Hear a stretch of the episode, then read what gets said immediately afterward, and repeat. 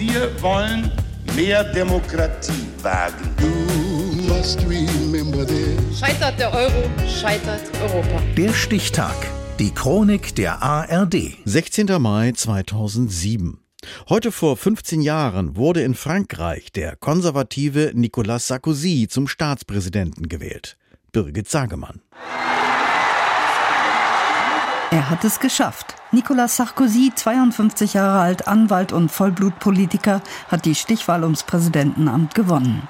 Schon im ersten Wahlgang Ende April hat der Kandidat der konservativen Regierungspartei UMP die meisten Stimmen bekommen.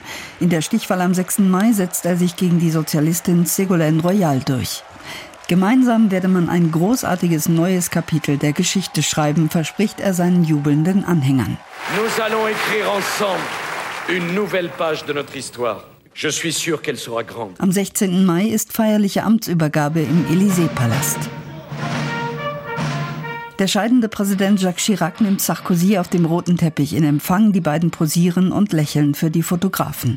Tatsächlich gilt ihr Verhältnis als zerrüttet. Chirac hat Sarkozy lange Zeit gefördert, bis der sich bei innerparteilichen Machtkämpfen gegen seinen politischen Ziehvater stellte. In einem Buch schreibt Chirac später über Sarkozy, der sei von überschäumendem Ehrgeiz und frei von allen Zweifeln, insbesondere von Selbstzweifeln. Sarkozy wiederum geht auf Distanz zu Chirac. Ich habe mich nie empfunden als Erbe von wem auch immer. Ich muss weder ein Erbe antreten noch eines weitergeben.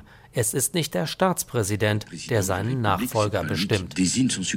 Nun also ist er der Staatspräsident, der Höhepunkt einer steilen Karriere. Mit 28 Jahren Bürgermeister im Pariser Nobelvorort Neuilly, dann Abgeordneter, später Minister und Parteivorsitzender. Mit ehrgeizigen Plänen.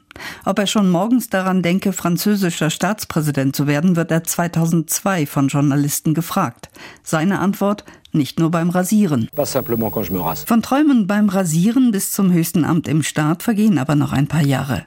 Als Innenminister polarisiert Sarkozy mit markigen Sprüchen. Bei den Unruhen von Jugendlichen in den Vorstädten 2005 verspricht er Anwohnern, man werde sie von diesem so wörtlich Gesindel befreien.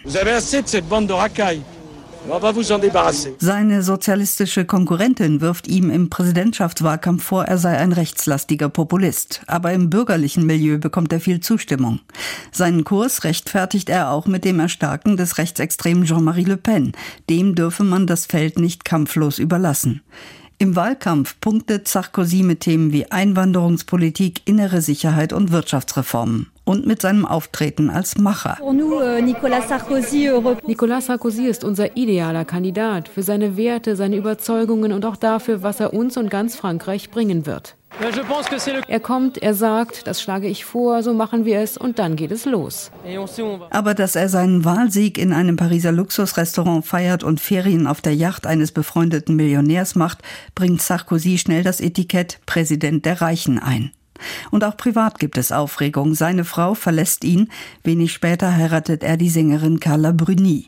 Die Franzosen lieben sie. Das bringt auch ihm Sympathien, so der Politologe Roland Carroll. Aber das bedeutet nicht, dass sie größeres politisches Vertrauen in Sarkozy haben. Ça ne.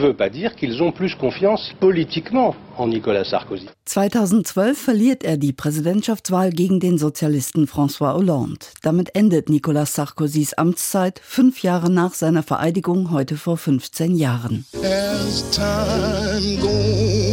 Der Stichtag. Die Chronik von ARD und Deutschlandfunk Kultur. Produziert von Radio Bremen.